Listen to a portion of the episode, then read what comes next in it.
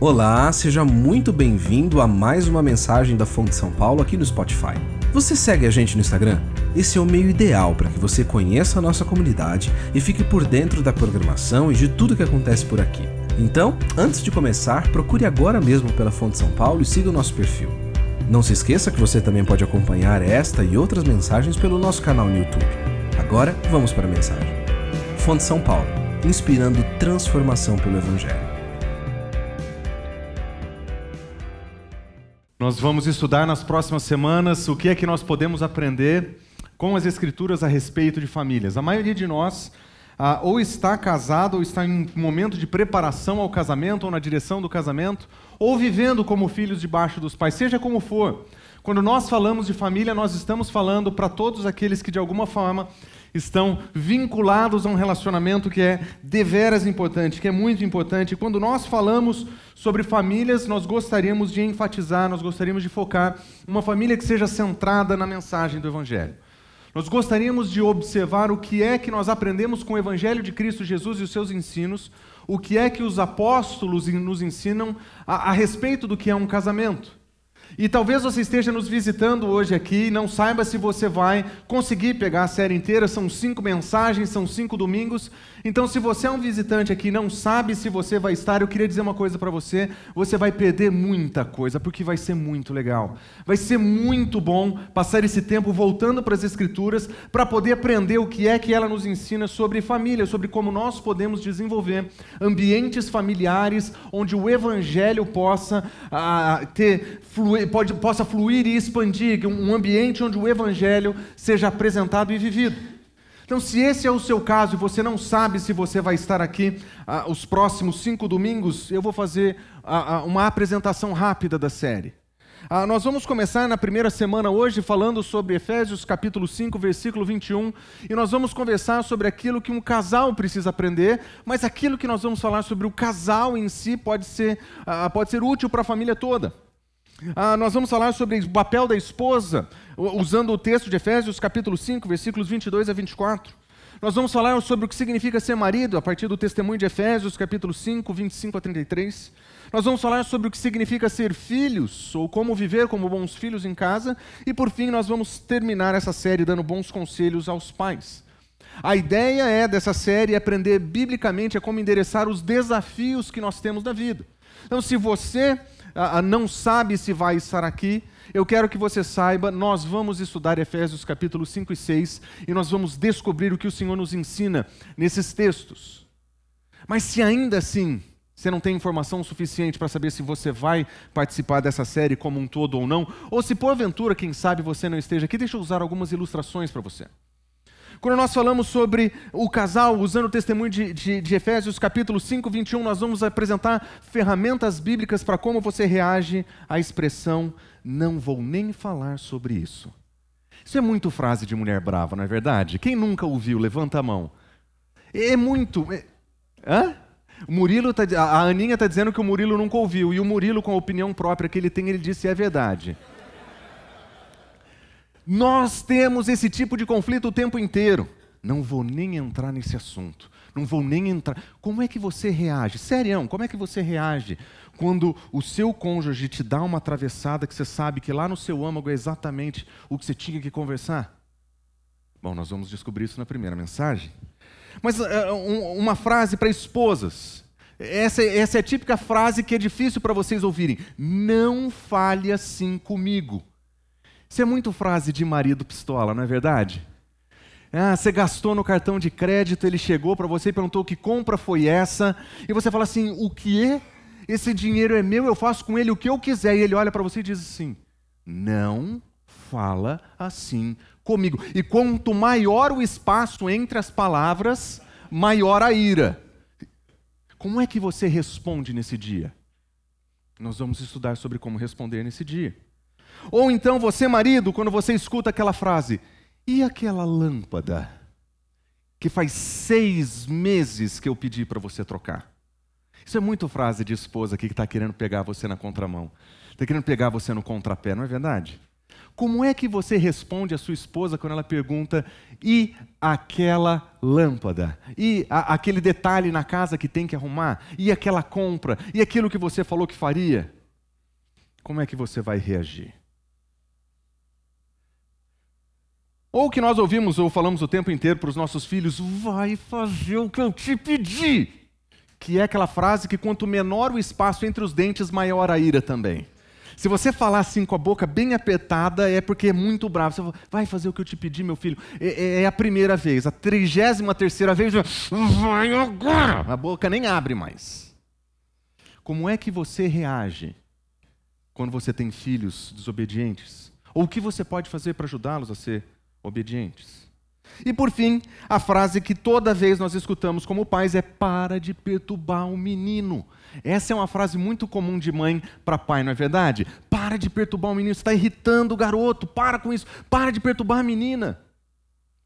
Como é que nós vamos interagir com esses problemas que são reais, que fazem parte da nossa vida, que talvez você diga que não aconteça exatamente desse jeito na sua casa, mas uma coisa é verdade: todos nós enfrentamos conflitos.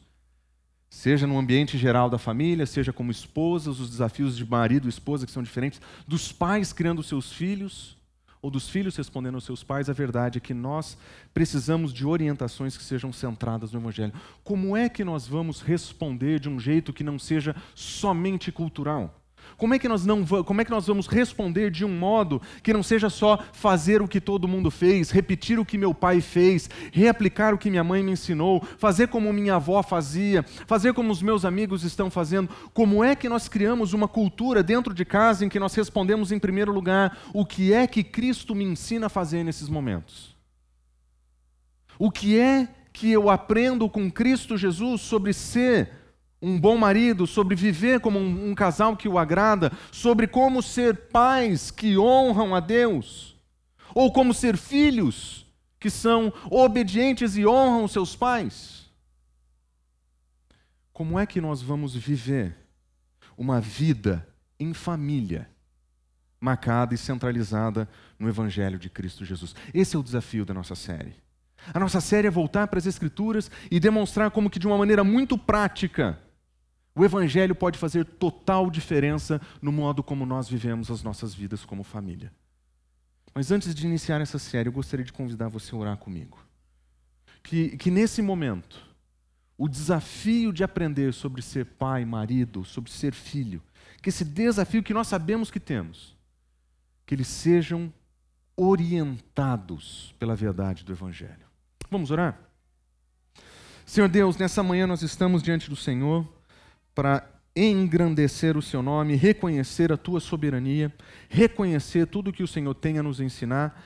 Mas nós pedimos, Senhor, que enquanto nós estudamos sobre famílias, enquanto nós estudamos, Senhor, sobre como é que nós podemos fazer o nosso papel para glorificar o teu nome dentro de casa, como maridos, esposas e filhos, Senhor, como é que nós podemos viver de um modo centrado e marcado pelo teu evangelho.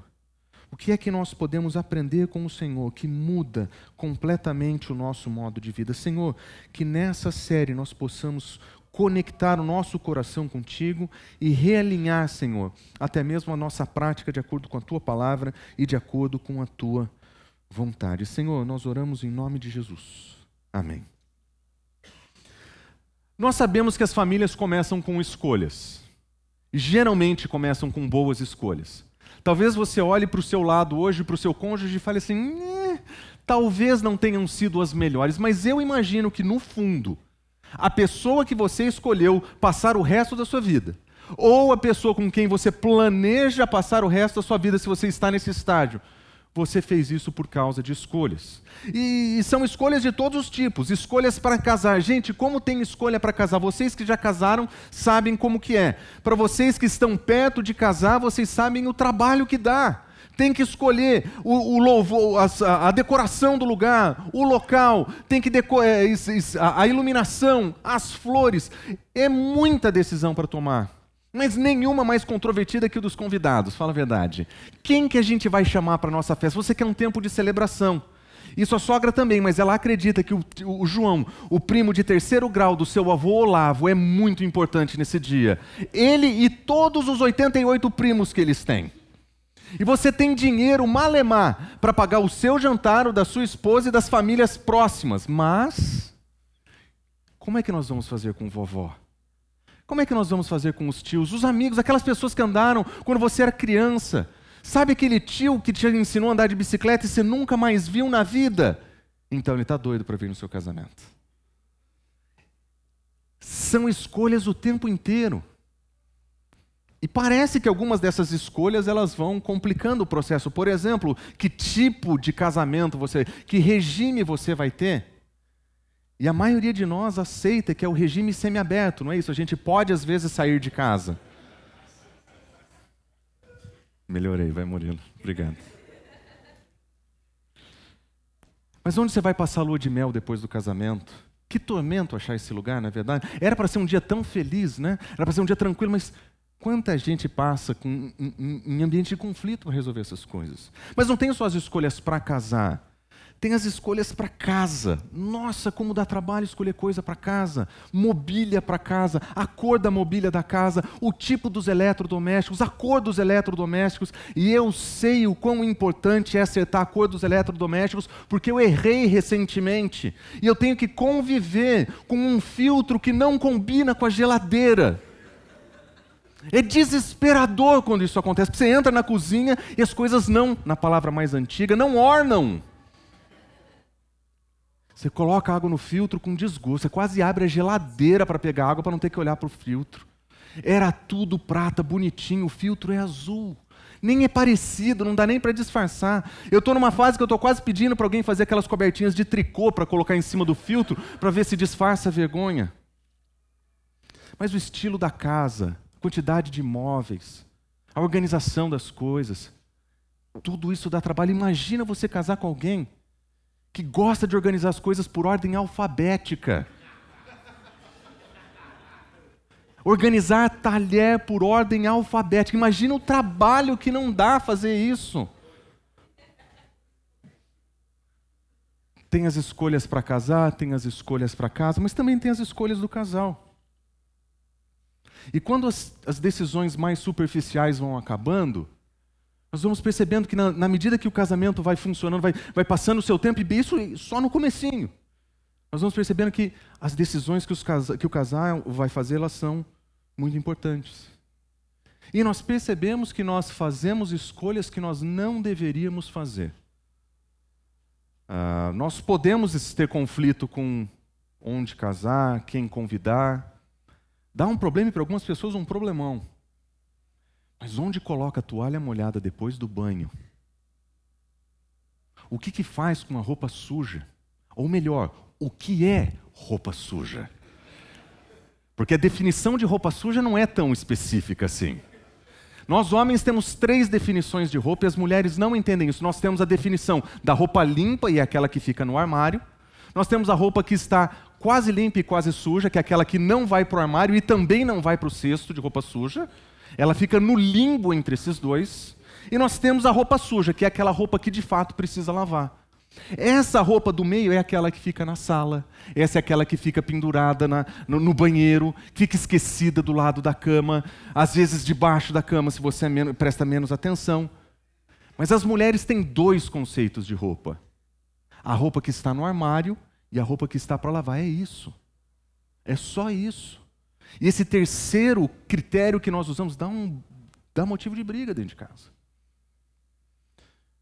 Mas quando as brigas pequenas vão acabando, quando as implicâncias com a tubo da pasta, ou como que fecha a tampa da privada, como que usa-se os utensílios da casa, quando essas coisas vão passando, nós vamos perceber que nós tomamos algumas decisões que não fazem muito sentido.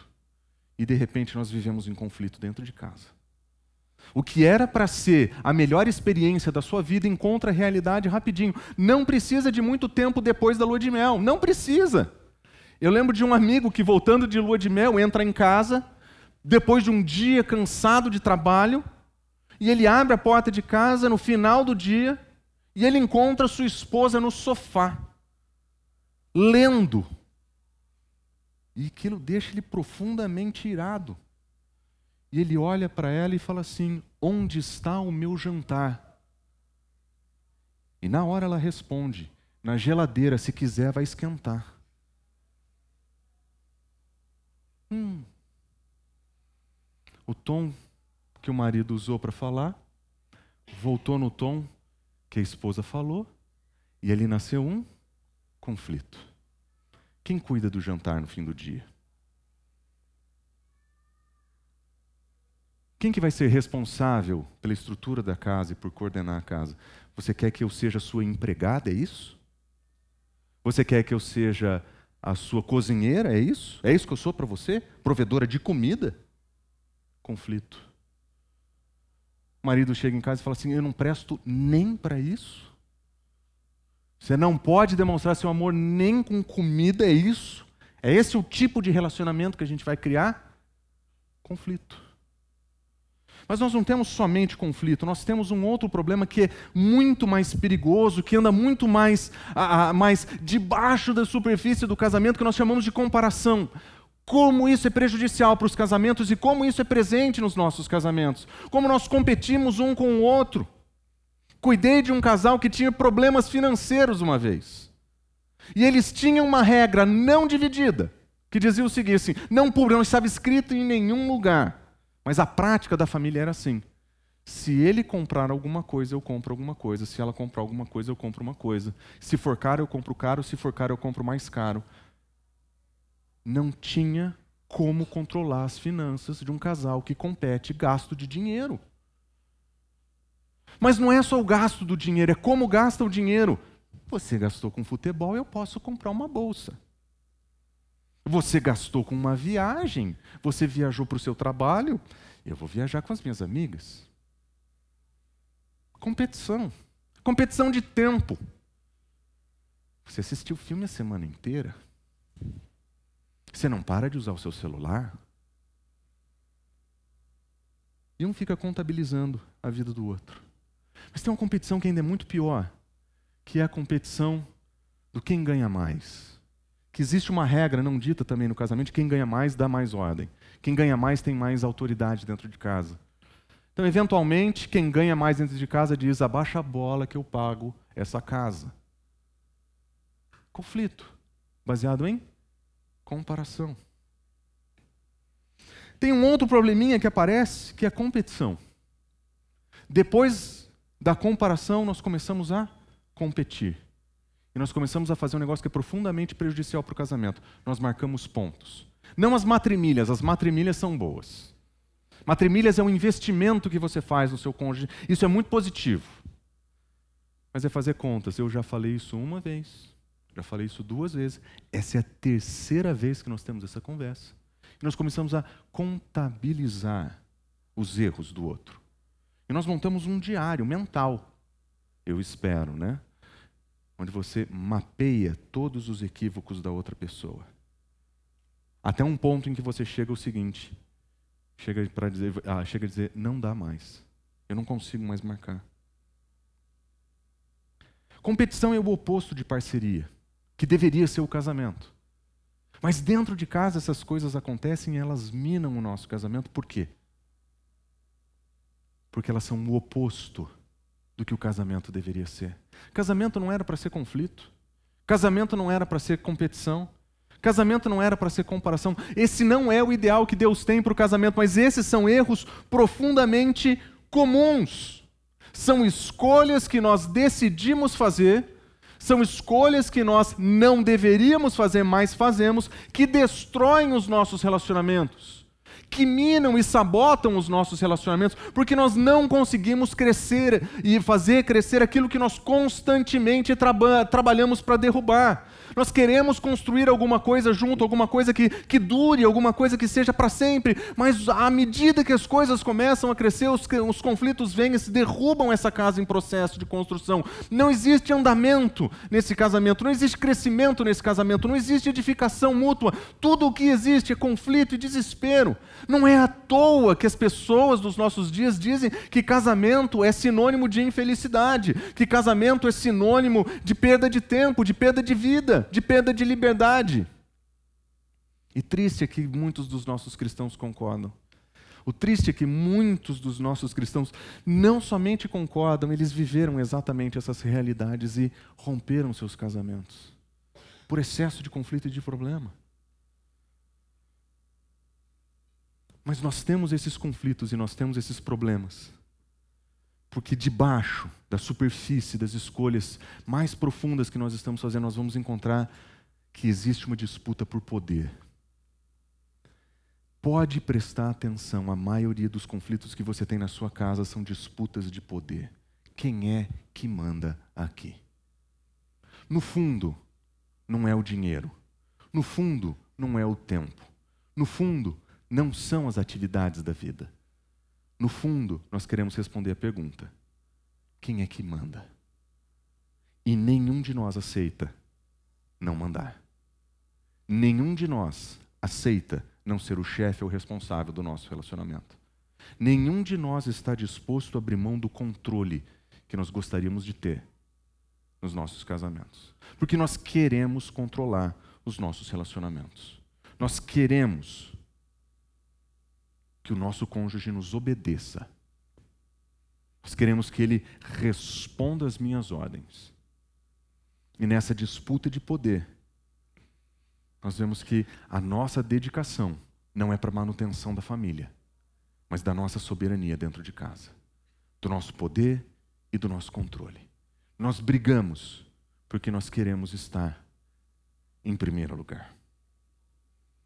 O problema é que esse modo centrado no eu, centrado nas nossas vontades, centrado naquilo que é melhor para nós, é o caminho mais rápido para se destruir qualquer relacionamento.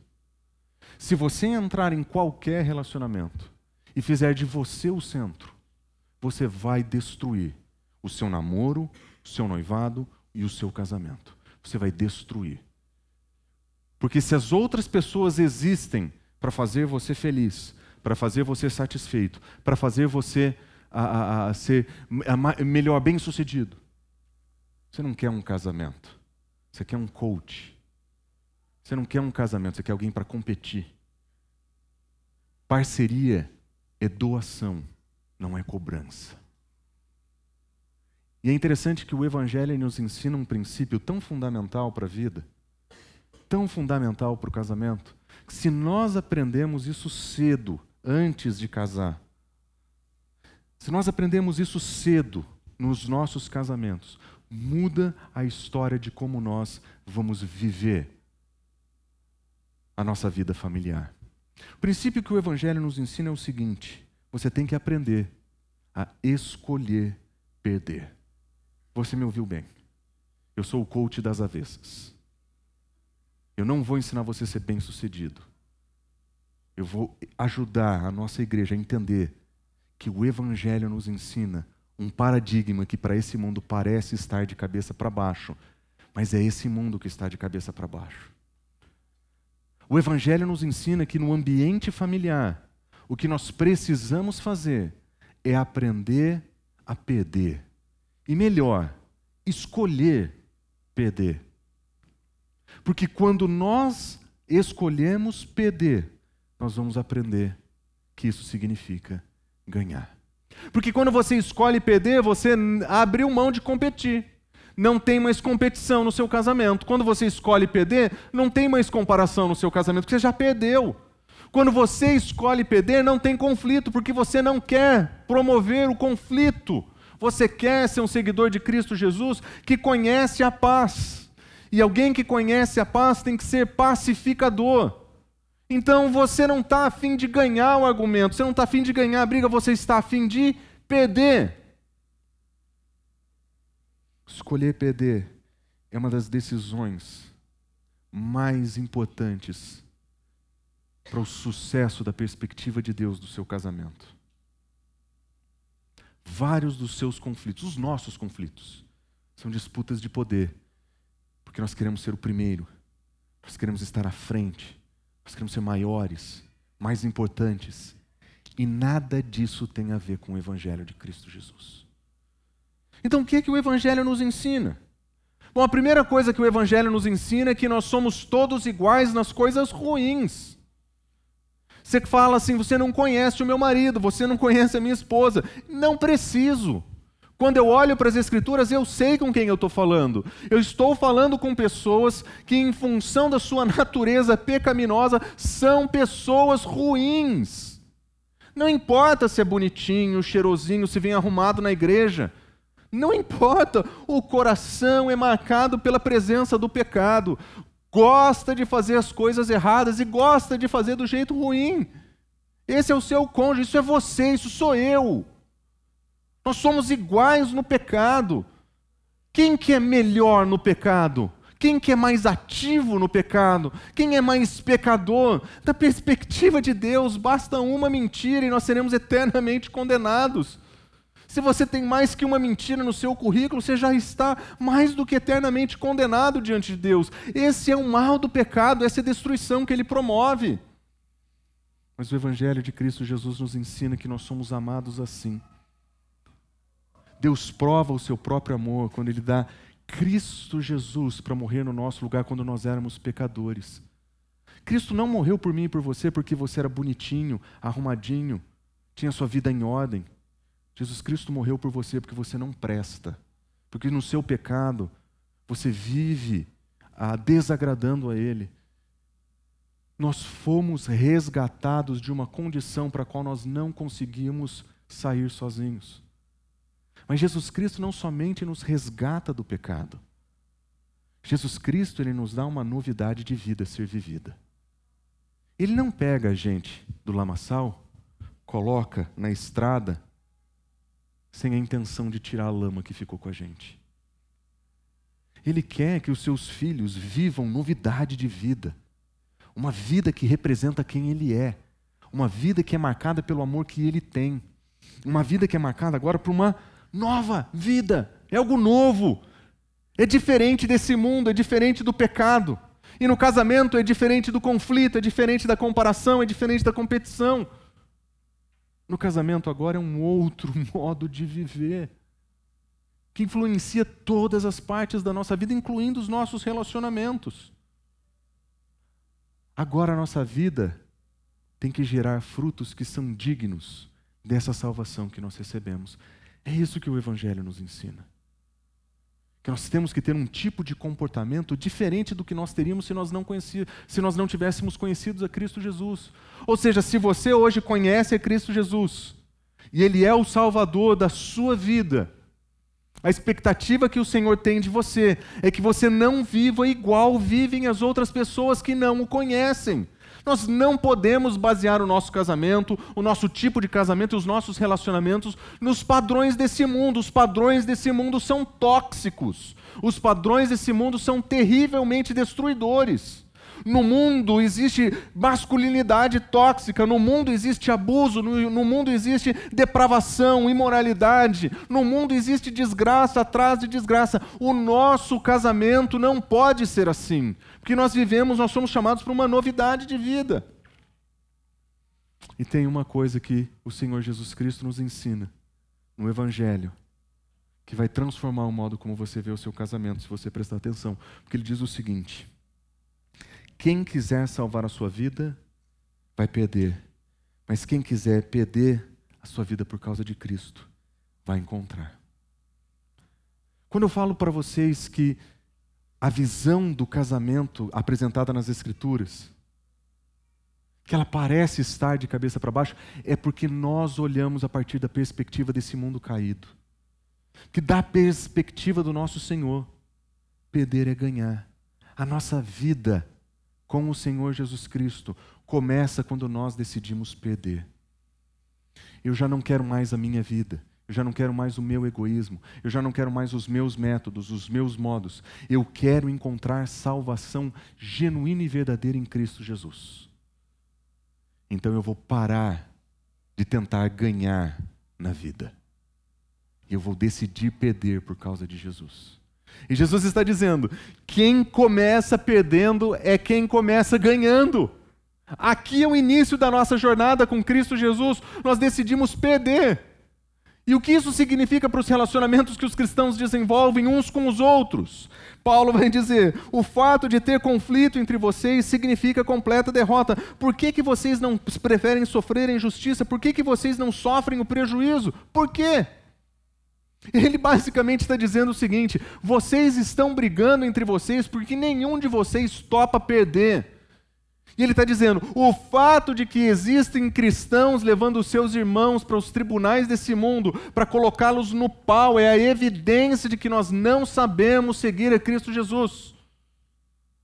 Nós estamos processando uns aos outros, nós estamos gerando conflito um com o outro, porque nós não entendemos que, da perspectiva de Cristo Jesus, perder é ganhar. É melhor perder um litígio contra um irmão do que ganhar e envergonhar o Evangelho. Você está entendendo isso? Que é melhor perder um conflito com seu irmão de igreja do que ganhar e envergonhar Cristo Jesus. O critério do Evangelho é diferente. E se funciona para a nossa salvação esse critério, se funciona para as nossas relações humanas, certamente deve funcionar para o modo como nós nos relacionamos. Jesus Cristo, quando ele ensina sobre poder, ele diz o seguinte: Vocês sabem que os governantes das nações eles dominam e pessoas importantes eles exercem poder sobre elas, mas entre vocês não vai ser assim. Os relacionamentos cristãos não são marcados por disputa de poder. Você está entendendo isso? Ele está dizendo que as estruturas da igreja não podem ser marcadas por estruturas de poder e de domínio. Você está entendendo isso? que o convívio da comunidade não é baseado em quantidade de poder, que não é baseado em quantidade de domínio. Quando Jesus Cristo ensina sobre a verdadeira, o verdadeiro modo de se exercer autoridade, ele continua dizendo: ao contrário, quem quiser ser importante vai ter que ser servo. E quem quiser ser o primeiro vai ter que ser escravo, de cabeça para baixo em relação a esse mundo. É o contrário do que nós aprendemos. Mas o que o Evangelho está nos ensinando com clareza, que perder é ganhar. Vale para a sua salvação em Cristo Jesus. Perder a sua vida é ganhar a salvação. Vale para o relacionamento com seus irmãos. Perder nos conflitos é ganhar o seu irmão. É muito mais importante. E poder, abre mão. Para que, que nós estamos ainda brigando por causa de poder? Nós não precisamos de domínio dentro de casa.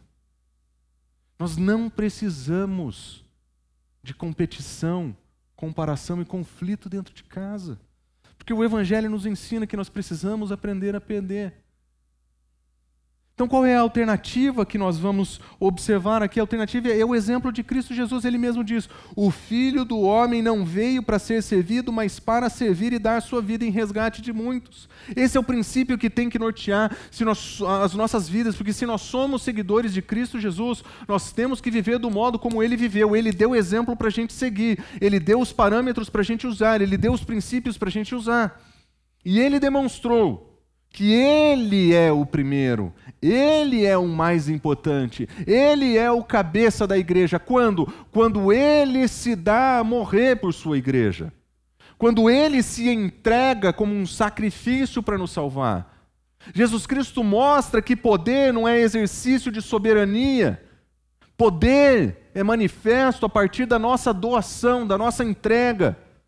Jesus Cristo perdeu a vida dele para que nós pudéssemos ganhar a vida de verdade. Porque esse princípio do Evangelho nós encontramos em todos os lugares. Perder aquilo que mais importa para você pode ser ganhar o seu cônjuge, a sua esposa, o seu marido. Às vezes, abrir mão daquilo que você mais gosta, daquilo que você mais quer, é o primeiro passo para ganhar o seu cônjuge. Então, qual é a alternativa? Qual é a alternativa que nós encontramos nas Escrituras, então? Qual que é esse modo que deveríamos usar para o casamento funcionar? Paulo resume tudo em uma frase, quando ele diz: Sujeitem-se uns aos outros por temor a Cristo. Efésios capítulo 5 versículo 21. o apóstolo Paulo, ele coloca em uma sentença o que é que significa ter uma família centrada no evangelho. É uma família onde um se sujeita ao outro. Não onde um domina o outro. Não onde um ganha. Não onde tem um preferido, um especial e o resto da família. Não é uma pessoa que vai se sujeitar e a outra vai, vai mandar. Não. O princípio apresentado por apóstolo Paulo é por respeito, reverência e temor ao Senhor, vocês vão se sujeitar uns aos outros. Sujeição não é subserviência. Não é se fazer de capacho para ninguém. Isso não é a submissão. Não é sujeição. Sujeição ou submissão não é decidir ser atropelado. Ah, eu vou decidir abrir mão de tudo para que o meu marido ou a minha esposa possa fazer o que ela quiser. Não é isso que a Escritura está falando. Não é viver debaixo de abuso. Não é aceitar o comportamento abusivo de ninguém. Existem mulheres que são verbalmente abusivas dentro de casa e que reagem de maneira abusiva quando falam. Você não pode fazer isso, você não vai fazer aquilo, como se fosse mãe do marido. Mas existem maridos que manipulam suas esposas, que exercem domínio sobre suas esposas. E eles exercem poder como se eles fossem autoridade dentro de casa. Não é disso que as Escrituras estão falando, é o oposto. Submissão mútua é o entregar das armas. Eu sei que você tem suas armas, eu sei que você tem sua capacidade de argumentar, eu sei que você tem a sua capacidade de brigar, eu sei que você consegue convencer com as suas palavras, eu sei que você pode fazer greve de algumas coisas para conseguir o que você quer. Sujeição é entregar as armas. Sujeição é cessar fogo. É no que depender de mim eu vou ter paz com todas as pessoas. É decidir não brigar mais por poder. É escolher abandonar a competição. E no que depender de você, não criar conflito. É isso que é sujeição. Mas qual é a beleza desse ensino de Paulo, então? É que ele diz que tem que ser dos dois ao mesmo tempo. Ele diz: sujeitem-se uns aos outros. Esposas vão se sujeitar aos seus maridos maridos às suas esposas, pais aos seus filhos, escravos aos seus donos, os donos aos seus escravos. O princípio que coordena as relações que Paulo ensina é uma sujeição mútua. Mas aí ninguém manda em casa. Se for desse jeito, quem é que vai decidir? Quem é que vai resolver? O casal. O casal vai resolver. Mas quem é a autoridade da casa? O Senhor. O Senhor é a autoridade da casa. E porque nós respeitamos o Senhor em casa, nós nos sujeitamos uns aos outros. Mas quem que é o dono dessa família? É o Senhor. Foi Ele que comprou você. Foi Ele que comprou o seu cônjuge. É Ele que quer produzir na sua vida as transformações que Ele precisa fazer. É Ele que é o nosso proprietário. É para Ele que nós prestamos conta.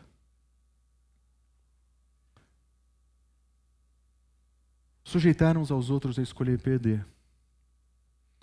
É escolher perder seu tempo. É escolher perder seus hobbies. É escolher perder promoção no trabalho, porque você prefere a sua família que o seu trabalho. É escolher fazer menos dinheiro. Escolher perder para que a família possa prosperar. Esse é um princípio comum na nossa casa. Na nossa casa nós temos o hábito de fazer isso. A Gabriela, vocês conhecem, ela é fã de corrida. Tem algumas coisas que ganham da corrida na escala de valores da Gabriela. E acima da corrida, somente o Guga. Guga é o nosso cachorro, o nosso pug. Em o Guga, corrida, crianças, casa, marido. Mais ou menos assim.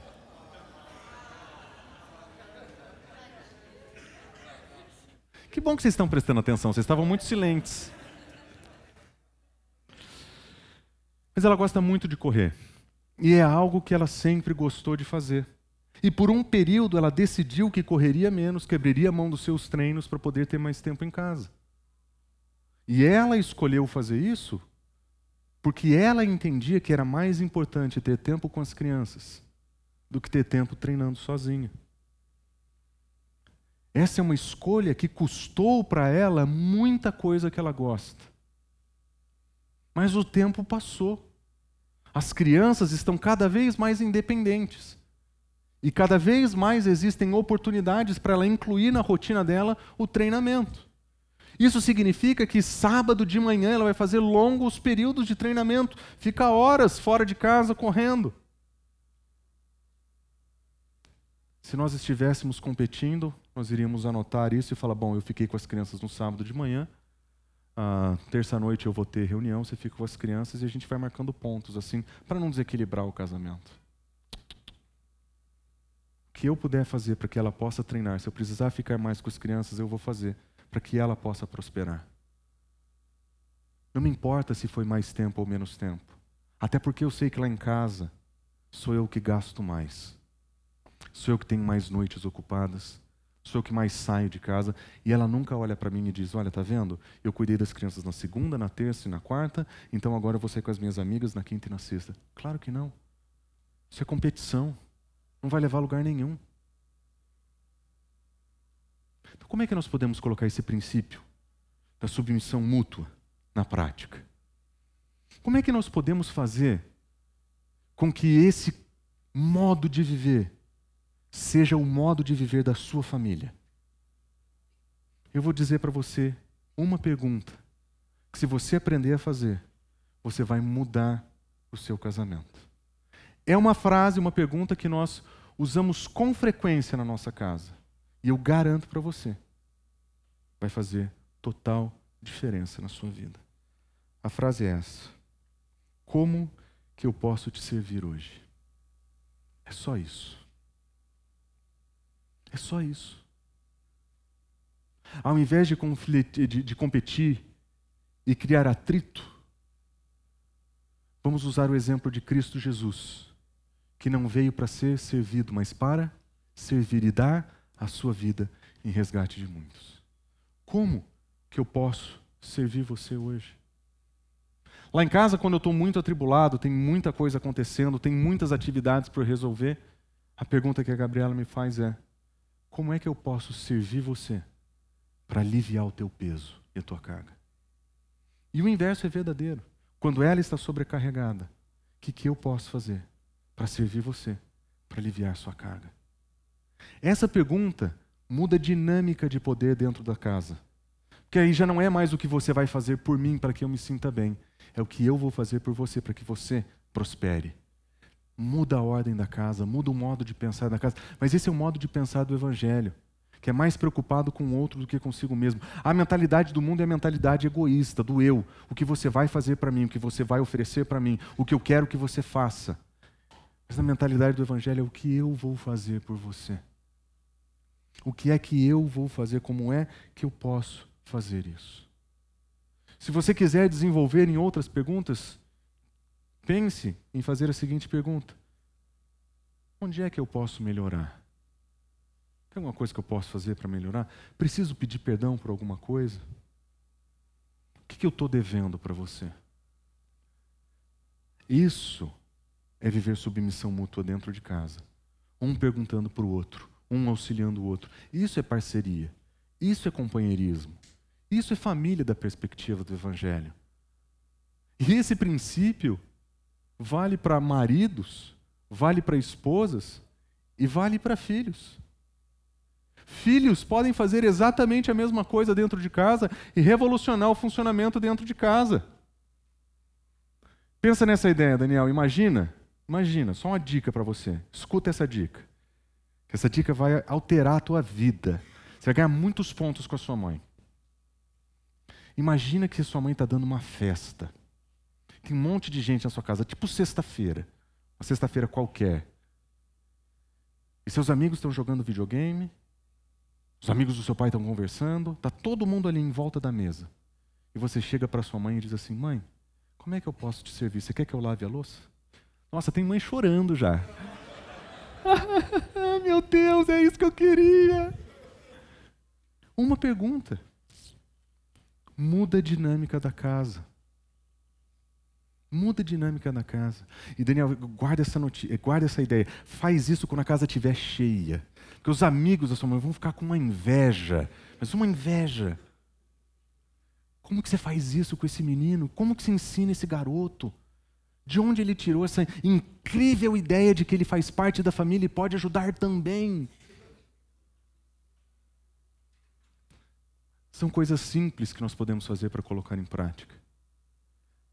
Mas a grande pergunta é por que, que nós não fazemos isso? Por que, que nós não fazemos essa pergunta?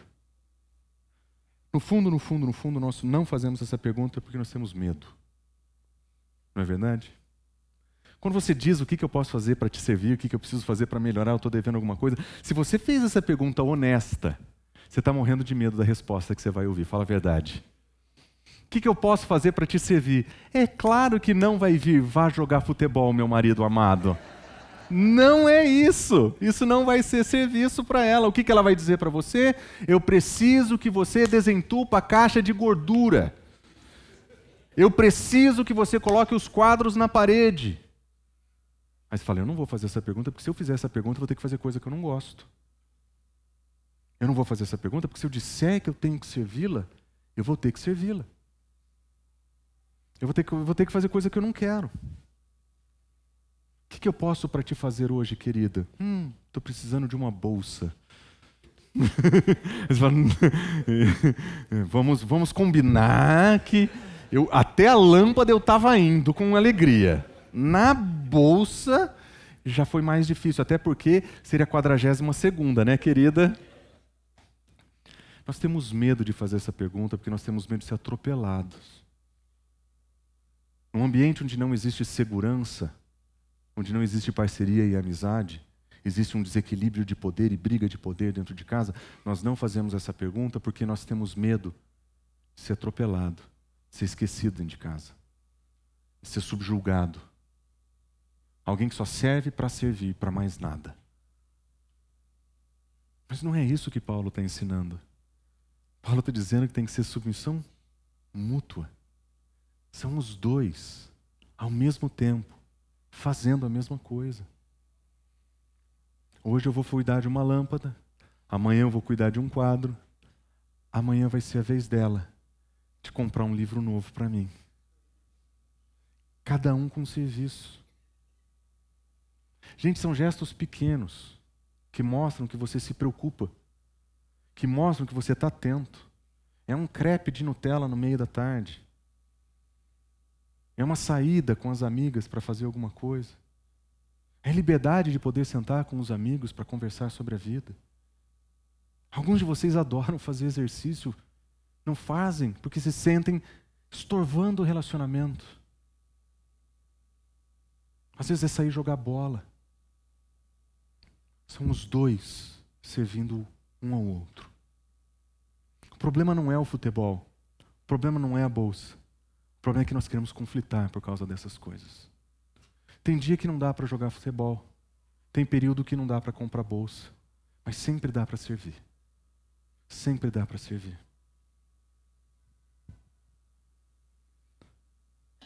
Mas por quê? Por quê que nós temos tanto medo de servir? Infelizmente a resposta é muito dura e eu não tenho como dar a resposta para essa pergunta sem ser um pouco enfático. Nós temos medo de fazer essa pergunta, porque nós não aprendemos a amar. Nós não amamos como convém. No fundo, no fundo, nosso problema é que nós não sabemos amar da maneira correta. Nós não compreendemos a extensão dos compromissos exigidos pelo amor.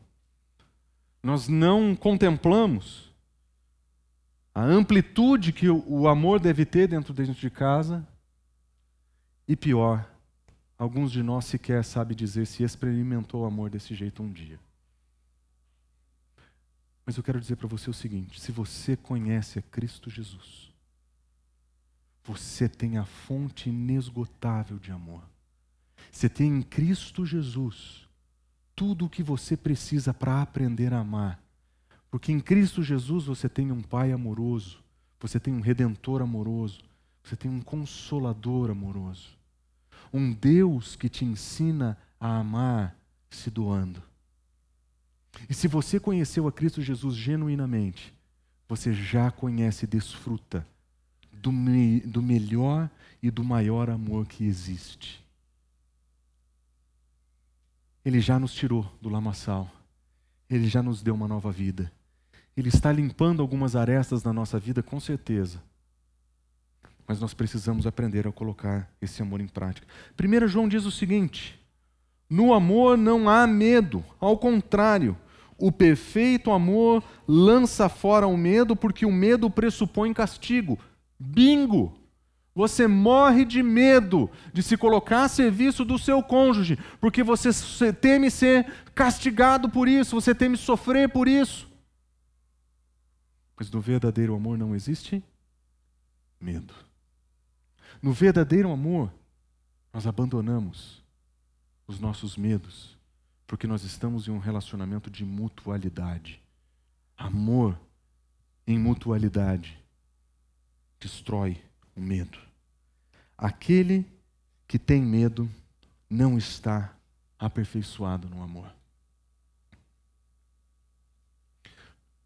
Nós temos medo porque nós pensamos nas possíveis consequências que poderiam acontecer se os nossos cônjuges nos tratassem como nós gostaríamos de tratá-los. E o que nós temos é que aprender que no Evangelho de Cristo Jesus, nós seguimos o exemplo de Cristo Jesus e nós amamos e amamos até o fim. E o nosso Jesus, Senhor Jesus, quando ele amou até o fim, o que é que ele fez? Ele colocou sobre ele uma toalha nos ombros, pegou uma bacia de água e o que ele fez? Lavou os pés dos discípulos. Por que é que Jesus fez isso? Porque ele ensinou para os seus discípulos que amor se manifesta servindo. Ele amou os seus até o fim. Por isso, se você tem medo de viver a submissão mútua no seu casamento, sujeição mútua no seu casamento, se você tem medo de fazer essa pergunta, é porque no seu coração a verdade do Evangelho não brilhou com a luz que tinha que brilhar. Talvez você não conheça Cristo Jesus. Talvez você não conheça o Deus de verdade. Mas se você conhece a Cristo Jesus, você já tem tudo o que você precisa para virar o seu, o seu casamento de cabeça para baixo e usar os princípios do Evangelho para prosperar e crescer no seu casamento, para de fato edificar uma casa que agrada ao Senhor, uma família que vive centrada no Evangelho. A pergunta que fica então é: você está pronto para lançar fora o medo e aprender a amar de verdade o seu cônjuge? Porque se você tiver, eu garanto para você, esses princípios vão revolucionar o seu casamento. Vai mudar a dinâmica da sua casa. Vai mudar o modo como seus filhos lidam com você. Porque o Senhor Jesus não faz transformações pela metade. Quando ele nos tira do lamaçal e quando ele nos coloca em pé, firmes no seu amor, e ele nos oferece uma novidade de vida, ele não faz isso para a gente ter casamentos medíocres. Ele não faz isso esperando que a nossa vida profissional seja uma maravilha e a nossa vida familiar uma porcaria. Ele faz isso esperando que nós sejamos cada vez mais parecidos com Cristo Jesus. E com mais parecidos com Cristo Jesus nós fomos, mais nós vamos nos doar, mais nós vamos nos sacrificar pelos nossos cônjuges, porque é isso que nós aprendemos com o Evangelho. Quer ter uma família centrada no Evangelho? Eu sinto te dizer, começa com você. Começa com você. Quem vai dar o primeiro passo? Porque agora essa é a escolha que nós precisamos fazer. E eu gostaria de dizer para você que a melhor escolha que você pode fazer é escolher perder nos termos do Evangelho. Vamos orar? Senhor Jesus, nós voltamos para a tua palavra e nós ficamos em choque de como ela é diferente daquilo que nós imaginaríamos, Senhor. Como que ela é diferente desse mundo e como que ela é contracultural, Senhor. Como ela nos confronta, Senhor. Quando nós voltamos para observar a extensão do teu amor, a grandeza do teu amor por nós, Senhor, nós lembramos o quanto o Senhor já fez por nós e quão pouco, Senhor, nós manifestamos desse amor. Nos ajuda, Senhor, a viver essa verdade do Evangelho dentro das nossas casas. Nós queremos, Senhor, antes de mais nada, viver uma vida que te agrada, viver a novidade de vida para o qual o Senhor nos chamou. E nós sabemos, Senhor, que nas nossas casas nós vamos precisar aprender a perder para ganhar em profundidade em manifestação do amor. Perder, Senhor, o nosso ego, perder, Senhor, o nosso desejo de domínio, perder, Senhor, o nosso desejo de controle. Senhor, nos ajuda a perder todas essas coisas que tanto nos atrapalham e nos ajuda a ganhar mais da tua graça, mais do teu amor, Senhor. Nós precisamos da tua ajuda, Senhor. E nós oramos em nome de Jesus. Amém.